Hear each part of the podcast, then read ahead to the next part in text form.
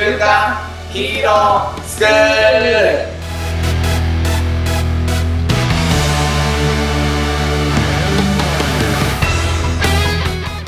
アニメ好き、働かないリー大学生のマサオンと、漫画好き、生き生きした大人たちのセミナー講師、ヤマトンです。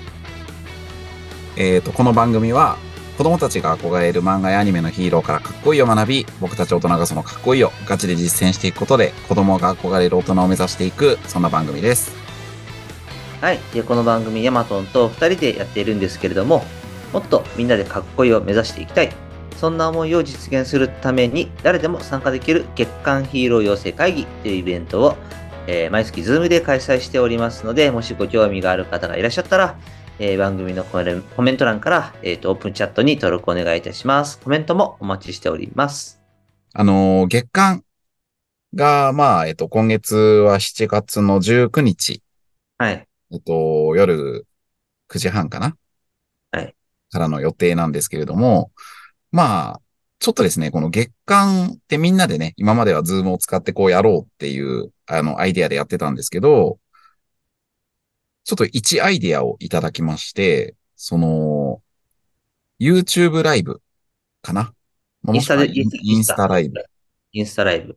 そう。まあちょっとライブはなんか連動するかなって思ってはいるんだけど、まあライブ形式でちょっとこの収録をやってみるっていうことをうんやろうかっていうね、話になったんだよね。そうです、そうです。そう。まあなのであのーぜひですね、僕ら多分ライブで1時間ぐらいかな、配信をこうしてると思うので、なんかこうコメント欄とかでこう盛り上げていただけたりすると、まあ、ちょっといつもの収録とはね、なんか違う回になるかなと思うので、ぜひ参加してくださいという感じですかね。コメントくださいって感じですかね。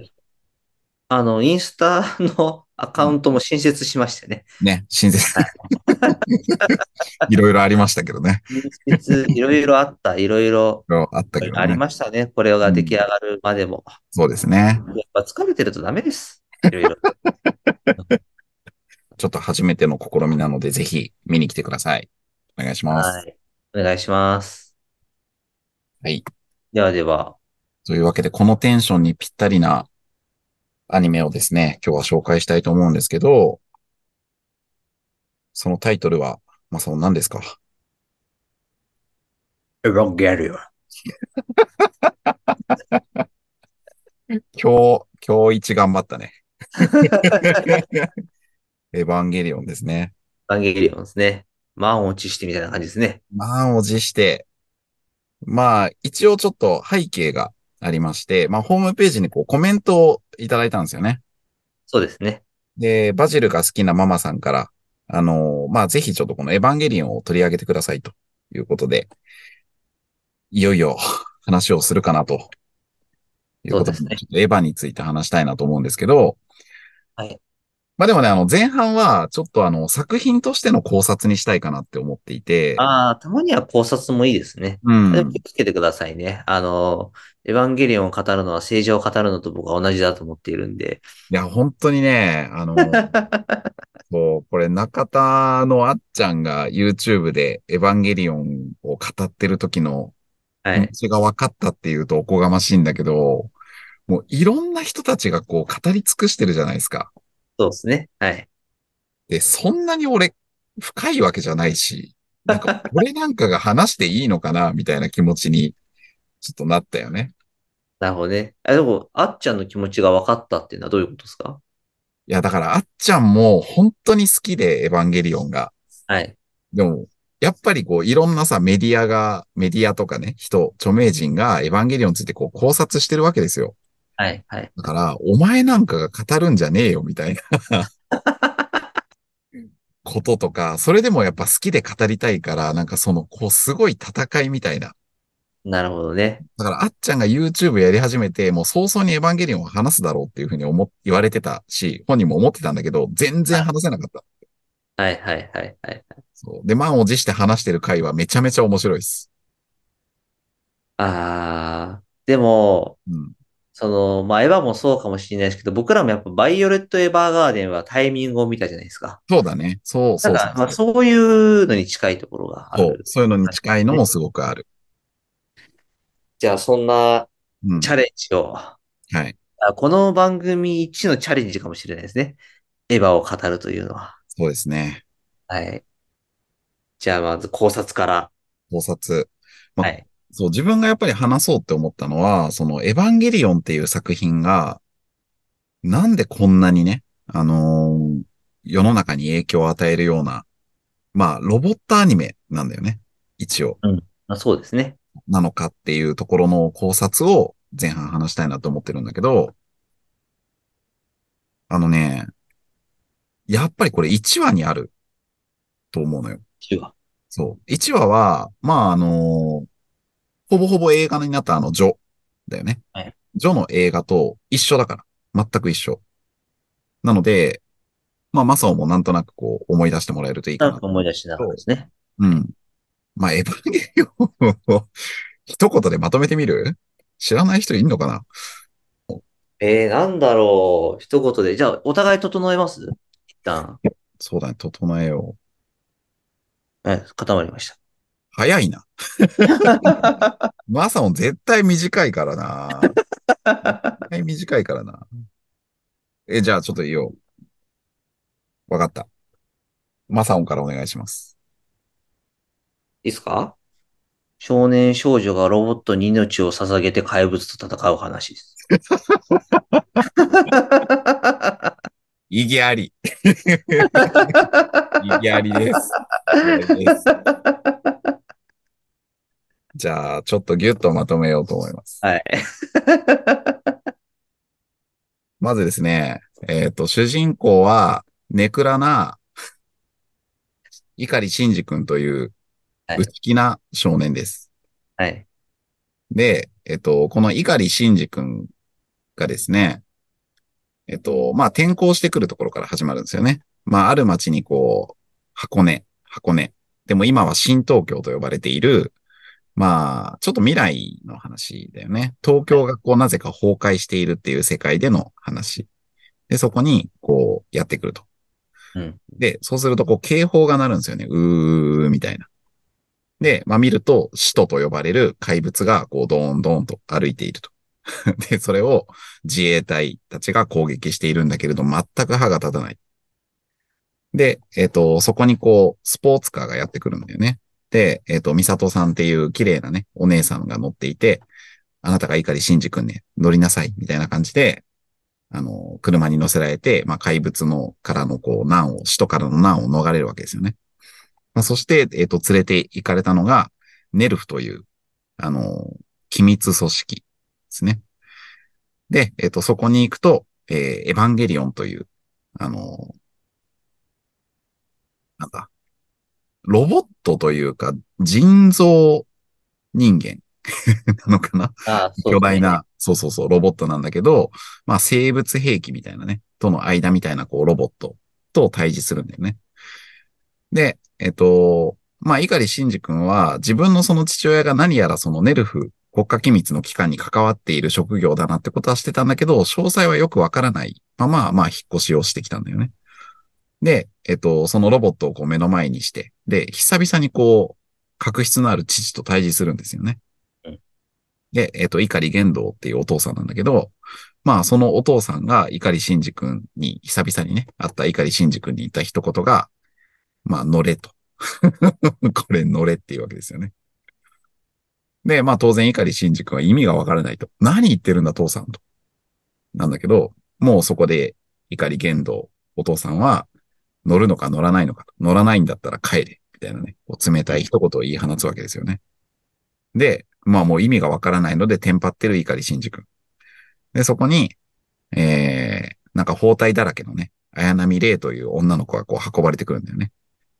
で、えっ、と、そのロボットにどうやら、碇シンジが乗らないんだったら、その綾波レイが乗るらしいということで、まあ、乗ろうとするわけですよね。でも、もう包帯だらけでこう立つのもやっとな状態なわけですよね。で、えっ、と、その姿を見てですね、あの、碇シンジ君が、逃げちゃダメだと。逃げちゃダメだと。いうふうにこう自分を鼓舞して、分かった、乗るよという感じで、初めてそのエヴァンゲリオンっていうロボットにこう、第1話で乗るわけですよね。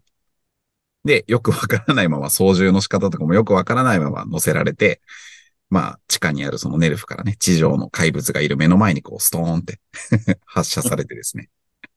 で、えっ、と、動かし方もよくわからんというところで、あの、頭で歩くっていうのをイメージしてみて、みたいな感じで。で、一歩歩いたわ、みたいな感じで、こう、一歩を踏み出すんだよね。で、そんなことを怪物の人が待ってくれているわけはなく、まあ、めっちゃ攻撃されるわけですよね。そう。で、えー、エヴァンゲリオンは出動したにもかかわらず、もう第1話の開始早々一歩を踏み出したところで頭を貫かれ、なんか血みたいなのがブシューっと出て、なんか第1話にして、えっ、と、そのロの主人公とその、それが乗るロボットがもう死ぬんじゃないかみたいな。シーンになるわけですよね。で、アニメの第1話はもうちょっと続いて終わるんだけれども、これでこう終わってしまうのかって思った瞬間ですね。まあ、あの、ロボットなんだけど、あの、一個特徴は、こう、電源で動いてんだよね。コンセント、巨大コンセントみたいな。なので、活動時間が3分間とか、決められてるんだよね。で、そのもうやられそうになってる時に活動限界を迎えて、もう動けないっていう、もう絶対絶命の状況に陥るわけですよね。そう。これでもうダメかと。自衛隊も勝てな、勝てなかったし、秘密兵器のエヴァンゲリオンも勝てなかったって思った時に、ブオーっていう風に、こう、再起動するわけですよね。エヴァンゲリオンが。そして、今まではロボットの手を成してたんだけれども、なんか口が開いたりとか、あの、四つ足で歩き出したりとか、なんかもう怪物みたいなこう手になるわけですよね。で、もう出てきたその使徒を、もうタコ殴りっすよね。めちゃめちゃこうボコボコにして。で、えっ、と、まあ、グロいわけですよね。もう血とかがこう飛び散るようなね。そう。そんな感じで、えっ、と、使徒をこうめちゃくちゃにして、まあ、倒す。うんで、まあ、本来のこうロボットアニメ、正義アニメで言うと、まあ、倒してよかったねっていうすがすがしいんで、まあ、終わるところが、まあ、怪物がその、それをこう超える怪物が食ったみたいな、もう残虐な感じで、第1話が終わるんですよね。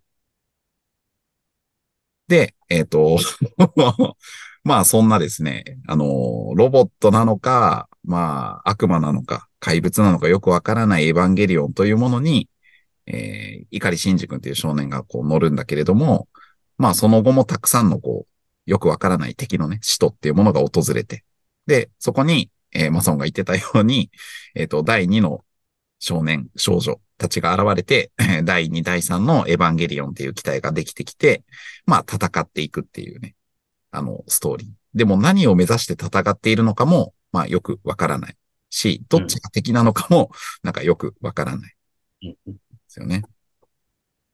で、まあ、その中でこう、うーん、いろんなこう、なんだろうね。その、すごくこう、人のこう、繊細な感情を、なんだろうな、愛とか、あの、片思いだったりとか、うんなんかそういうところを、こう、エヴァンゲリオンロボットアニメっていうのを通じて、なんか人間模様を描いていくっていうような、まあ作品。これがエヴァンゲリオンかなっていうふうに思いますという感じですね。で、この、なんだろうな。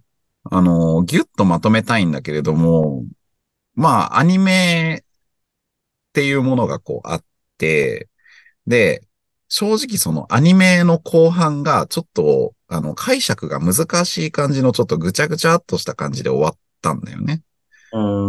で、まあ、ものすごく、最初そのエヴァンゲリオンが深夜枠でやってたのかな、はいでその時は、あの、あんまり人気がなかったというか、知られてなかったんだよね。で、その後、なんかすごくこのアニメは新しいんじゃないかっていうので注目され出して、で、まあそのままこう続いてったんだけれども、あまりにもその終わり方がね、あの難しい抽象的な終わり方をこうしているので、波紋を呼んだんだよね。うんうん。で、それに対して、あの、ちゃんと、あの、最後の特に2、3話の部分ね、を、あの、映画としてこう公開しますっていう形で、映画がこう何本かできたんですよ。うんうんただ、正直その出来上がった映画も結構解釈が難しかったんだよね。うんそう。それで、エヴァンゲリオンっていう作品は、そのアニメと数本の3本ぐらいかな？ぐらいの、あの、アニ映画をもってして、一旦完結したんだよね。で、実はそこから、あの、多分10年かな ?15 年ぐらいなのかな？はいっていう時が流れて、で、マサオンが見たという、その、リバイバルっていうのかな？あの、リメイクかな？したエヴァンゲリオンが、まあ4作品はい公開されたっていう。だからエヴァンゲリオンシリーズって、まあアニメと当時やった映画、あとは、あの、新しく公開された4つの映画。っていうことで、まあ、今のところ一応、それが全ての作品ですよっていう感じなんだよね。で、まあ、こんな感じのエヴァンゲリオンなんですけど、思い出してきた。ちょっと。ちょっと。もう眠いでしょ。あ、でも話ちゃんと聞いてますよ。うん。でちょっと思い出してきてる部分もあります、それは。そう。なんかね、あのーやっぱり、この第1話なんだよね。俺が思うには、この、なんでエヴァンゲリオンがこれだけセンセーショナルな影響を及ぼす作品になったかっていうと、あの、今までのロボットアニメと明らかにこう第1話の作りが全然違うんだよね。やっぱりどっちかっていうと、本当ヒーローというか正義というか、うん。あのーまあ、ガ、ガンダムっていう作品もね、すごくこう、影響を与えたロボットアニメなんだけれども、まあ、あれもちょっとこう、影があるというかね、結構、ね、圧倒的な正義と悪の戦いみたいな感じではないんだけれども、エヴァンゲリオンもやっぱそうなんだよねうん。で、むしろこう、カオスなスタート。これってロボットなのかとかね。うん。だから1話を見て、もうものすごいなんかショックを受けるというか、なんだこれはっていう感情にさせるような第1話うん。うん。だよね。それがやっぱりすごく、うんこの作品が今のエヴァンゲリオンというポジションをこう、築き上げるためのすごく大事な1話になってんなって思う。うん。あともなんか、その、エヴァの、他かな、ロボットで。なんかあの、なんていうか、生ロボットじゃなくて生物兵器っていうのは確かにそう、そうですよね。う、うんうんうん。た単純にこう、外、外物のロボットと人間の分離じゃなくて、うんなんかこう、生物として一体化することによる、なんかその、危機迫った感じみたいになるじゃないですか。うんうんうんうんうん。なんかああいうのって他にない、ないですよね、多分。そう今今もなおなくないですか？うーん。だからな、な、そうだね。なんかあるかな。でも、あれだけこう、巨大ロボっていうところは、多分、あの、庵野監督好きなんだよね。あの、ウルトラマンとかが好きだったりとかして、巨、ゴジラとかもやってるけど、巨大なものっていうのは好きなんだよね。うんうん。だあれだけこう、巨大なロボットアニメで、そういうものっていうのは確かにないかもしれないね。で、なんかロボット、わかんないですけど、当時どうだったかわかんないですけど、うん。ロボットがあんな人間みたいに素早く動くみたいなのもなんかなかったような気がするね。そう。あのーやっぱデザイン的にも、こう、すごく斬新だったよね。はい。なんか武骨なさ、こう、重そうっていう、なんか、ロボットのデザインじゃなくて、なんか、華奢なね、そうそうそうそうそうそうそうそう。そうそう。ロボットが人間みたいに動いてるみたいな。なんか、うん多分当初のロボットってマジンガー Z みたいな、じゃないわかんないそうなんかもそうう。ちょっとああいうみたいなね。感じうん。だったと思うんですけど、なんかこう人間みたいな動きするロボットみたいな。うん、うん。で、結構なかったんじゃない？かな。なんかそういうのが、なんか斬新だったんですかね。そうだね。あんまだかわかんないやめようかな。エヴァを、僕みたいな人が。らえ、え、ねえねえねえ僕みたいな人がエヴァを語るのやめた方がいいかな。え。いやいや、そんなことないよ。俺、俺だって今なんか相当ビビりながら喋ってるからね。もしかしたらこれならコメントもらえるかもしれないですね。そうだね。そうだね。はいあ、そうそう。そう、こその話っ。ていうと、ヤマトンがじゃあこのエヴァをこう取り、もちろんね、あのコメントいただいたからっていうのもあるとうん。けど、なんかこうと取り上げたいなと思った理由をなんか話して、ちょっと後後半につなが後半に行きましょそう。うんあのね、かっこいいが一応テーマじゃないですか、僕ら。かっこいい。はいあの、子供たちが憧れる、ね、かっこいいを学ぶっていう。はい。で、この作品、あの、キャラクターはね、正直あんまりかっこいい人いないんですよ。ぼ、僕からすると。うん、うん、うん、うんうん。で、何がかっこいいかなって思うと、まあもちろんエヴァンゲリオンのね、あのデザインとかかっこいいなとかそういうのはあるんだけど、実は庵野監督が言った一言が俺めちゃめちゃかっこいいなと思っていて、マサオンが知ってるから、知ってるかちょっとわかんないんだけど、はいさっきね、そのアニメが終わって、その後映画をやって、で、その後10年か15年ぐらいこう間が空いたって、で、また新しい映画があったっていう話したじゃない？で、その新しい映画をこう作ろうという風になった時に、庵野監督が言った一言があるんですよ。はい。